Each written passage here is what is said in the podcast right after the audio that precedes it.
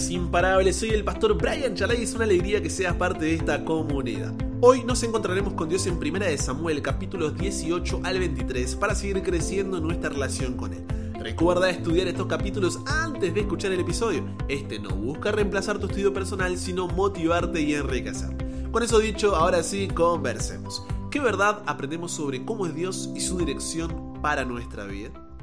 Padre, gracias porque podemos encontrarnos contigo y más en un tema como el de hoy, donde vamos a hacer un diagnóstico a ver si tenemos esta enfermedad llamada envidia. Qué difícil, Señor, que es la envidia y cómo esta nos limita. Ayúdanos a comprender más, a aprender más sobre esto y realmente ver nuestra propia vida con humildad, si hay algo que cambiar, algo que entregarte a ti para ser moldeado. Gracias por este momento juntos, en el nombre de Jesús oramos. Amén. Como humanos, naturalmente nos interesamos en la vida de otros, ¿o no? Esto forma parte de la manera en que hemos sido diseñados prácticamente. Nos fascina cómo otros se ven, actúan, hablan y viven.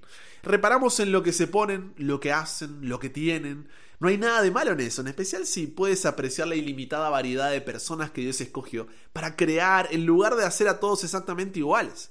Dios nunca crea clones, nunca copia lo que ya ha hecho, solo produce obras maestras originales.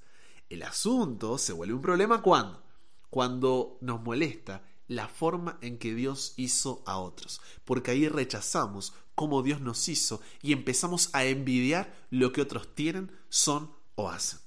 Y hoy en día, en un mundo de redes sociales, con una cultura globalizada, donde constantemente podemos ver cómo todos los demás viven, o por lo menos cómo intentan mostrar que lo hacen, la facilidad para envidiar ha crecido pero exponencialmente.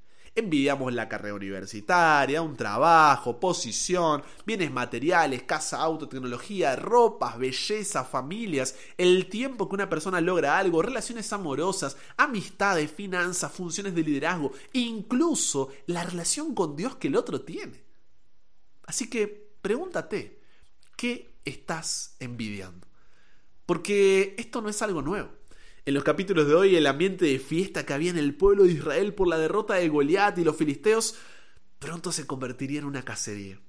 Luego de aquella batalla icónica, David se convirtió en la espada de Saúl. Pero primera de Samuel capítulo 18, versículos 6 al 9, nos dice que aconteció que cuando volvían ellos, cuando David volvió de matar al filisteo, salieron las mujeres de todas las ciudades de Israel cantando y danzando para recibir al rey Saúl con panderos, con cánticos de alegría y con instrumentos de música. Y cantaban las mujeres que danzaban y decían, Saúl hirió a sus miles, David a sus diez miles. Y obviamente se enojó Saúl en gran manera y le desagradó este dicho y dijo, a David dieron diez miles y a mí miles. No le falta más que el reino. Y desde aquel día Saúl no miró con buenos ojos a David. La envidia es un insulto a Dios. Cada vez que deseas ser alguien más, tener lo que otro tiene o hacer lo que otro hace, estás diciendo Dios, te equivocaste conmigo y en grande. ¿eh? Podrías haberlo hecho mejor, ¿por qué fallaste conmigo? Si yo fuera Dios, me hubiera hecho más como esa persona. La envidia es en realidad una forma de rebelión espiritual basada en la ignorancia y la arrogancia e impide el crecimiento de tu relación con Dios.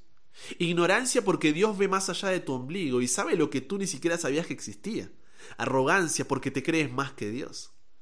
Y esto es tan ridículo que en Romanos capítulo 9 versículo 20 Dios nos dice, ¿quién eres tú para que alterques con Dios?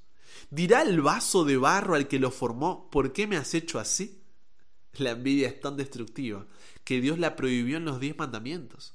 El último mandamiento, Éxodo 20:17, dice no codices, otra palabra para describir la envidia. ¿Por qué? Porque sabe el daño que hace la envidia. Es más, voy a compartirte cuatro efectos dañinos de la envidia. El primer efecto dañino de la envidia es negar tu singularidad. Por eso, primera de Samuel 18, 10 y 11, dice que el rey Saúl estaba poseído por Satanás. Porque cuando dice un espíritu malo de parte de Dios, tenemos que recordar que en la cultura hebrea a veces se presenta a Dios como si Él hiciera lo que no impide directamente, como cuando dice que endureció el corazón de Faraón. Entonces, lo que está diciendo es que al ser rechazado el Espíritu de Dios, Él permite que Satanás pueda actuar porque esa fue nuestra decisión. Y esto hizo que arrojara la lanza diciendo enclavaré a David a la pared. Pero David lo evadió dos veces. Porque cuando envidias a otros, no puedes ver el valor asombroso de tu propia forma singular. La envidia te ciega a ti mismo. Te pregunto, ¿qué estás mirando? ¿En el ser, hacer o tener de otros que niega tu singularidad? El segundo efecto dañino de la envidia es que divide tu atención. Primera de Samuel 18, 17 al 29, describe a Saúl buscando hacer que David se case con sus hijas, enviarlo a los filisteos y así hacer que parezca un accidente de batalla. Pero ¿en qué punto tu máximo aliado se torna enemigo y tu enemigo tu máximo aliado? La envidia no te permite concentrarte por completo en llegar a ser lo que Dios quiere que seas y envidiar a otros al mismo tiempo. Si siempre estás preocupado observando lo que otros hacen o deseando lo que otros tienen, no lograrás ver lo que Dios está haciendo en tu vida. ¿Por qué? Porque tu atención está dividida a tal punto que a lo bueno llamas malo y a lo malo llamas bueno. Por eso en 1 Samuel 23, mientras David está de un lado del monte con sus hombres y Saúl por el otro, el rey tuvo que volverse porque su atención dividida hizo que descuidara el propio reino. ¿Qué es lo que está dividiendo tu atención? Haciendo que te olvides de lo que es verdaderamente importante. El tercer efecto dañino de la envidia es que desperdicia tu tiempo y tu energía. En los siguientes capítulos vemos a Saúl intentando nuevamente clavar a David como una lanza a la pared, dice 1 Samuel 19:10. Mandando sicarios a matarlo en su casa, 1 Samuel 19:11 al 17, y declarándolo enemigo ante su propio hijo Jonatán para asegurarle el trono, 1 Samuel 20. Tiempo y energía que debería haber estado ocupando reinando sobre el pueblo de Dios, ahora era dedicado a su obsesión, matar a David. De la misma forma, la envidia nos obsesiona a tal punto que nunca es suficiente. Siempre queremos más. ¿Qué estás persiguiendo a tal punto que te obsesionas con eso porque sientes que si no lo eres, tienes o haces, no será suficiente? Cuarto, finalmente el último efecto dañino de la envidia, pero no por eso menos importante, es que te conduce a otros pecados. Primera de Samuel 21 y 22 relata que David huyó a Nob, donde estaba el sacerdote Ahimelech. Pero en esta visita lo vio Doeg, Edomita, uno de los siervos de Saúl. Este fue y le contó al rey lo que había visto y oído. ¿Cuál fue la reacción de Saúl? Fue a Nob y mató a 85 sacerdotes de Jehová. Y luego no dejó rastro de la ciudad, matando hombres, mujeres, niños y bestias. Una masacre total. Ni a hablar del espiritismo en el que se metió el rey y del que conversaremos más adelante. Porque eso es lo que hace la envidia. Siempre que saca su cabeza causa desarmonía, competencia, conflicto y confusión.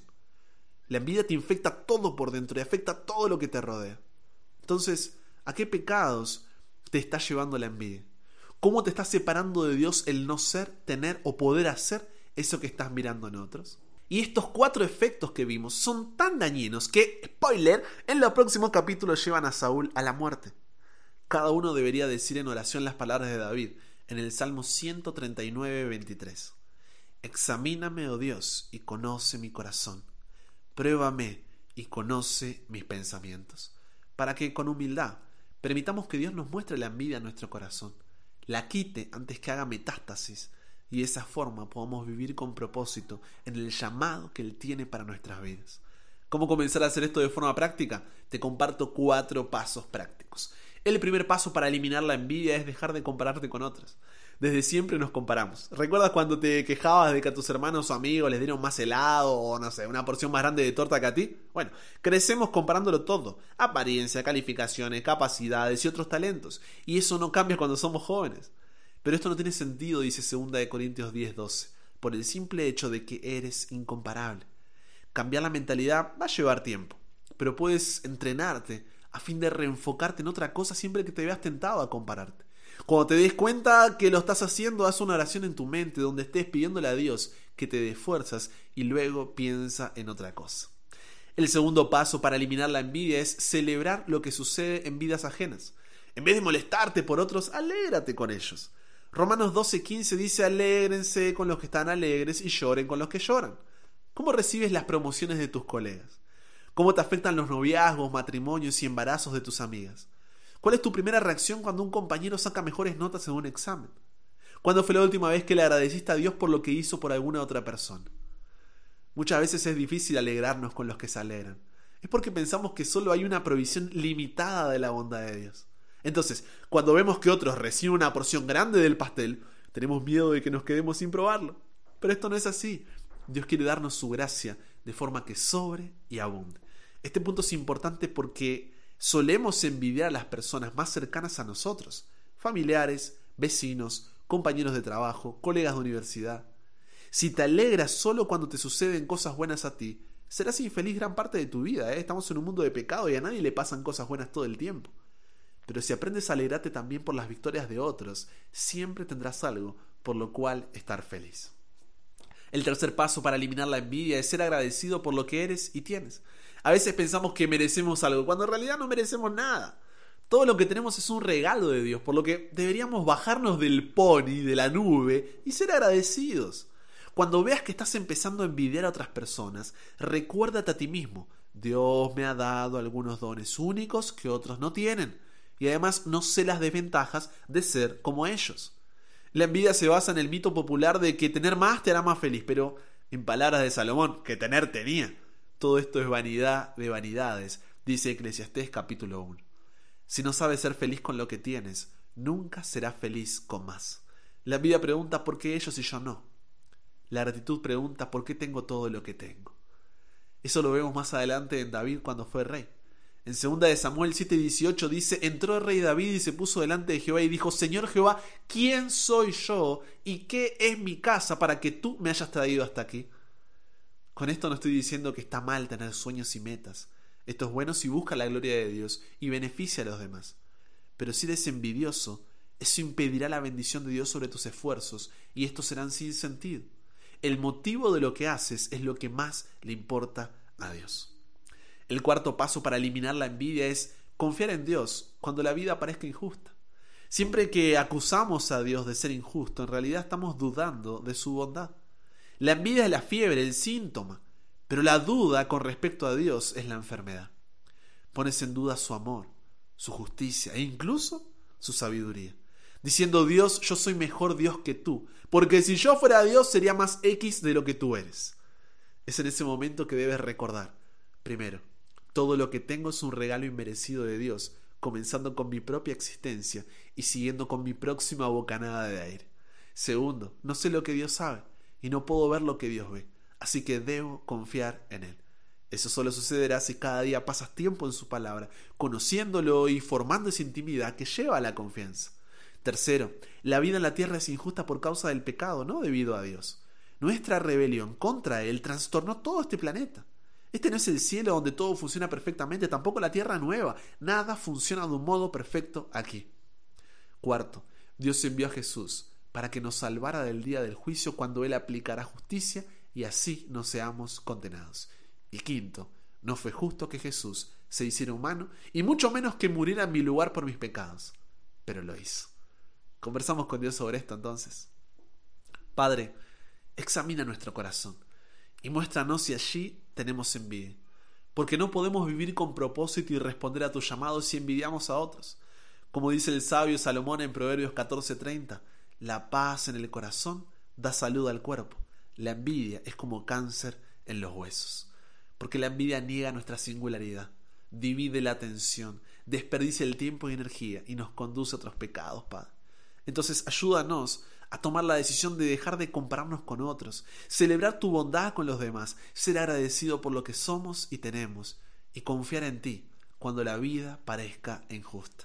Nos entregamos hoy a ti, Dios, cámbianos, renuévanos, transfórmanos, somos tuyos. En el nombre de Jesús oramos. Amén. Y con eso llegamos al final. Comparte con otros lo que aprendiste hoy. Súmate a la comunidad en WhatsApp totalmente gratis. Si todavía no lo has hecho para recibir una notificación en tu celular cada mañana, escuchar los episodios sin conexión, tener material extra, hacer tus preguntas, acceder a contenido exclusivo y te espero en el siguiente para que nunca pares de aprender y nunca pares de crecer. ¿Por qué? Porque hasta el cielo no paramos.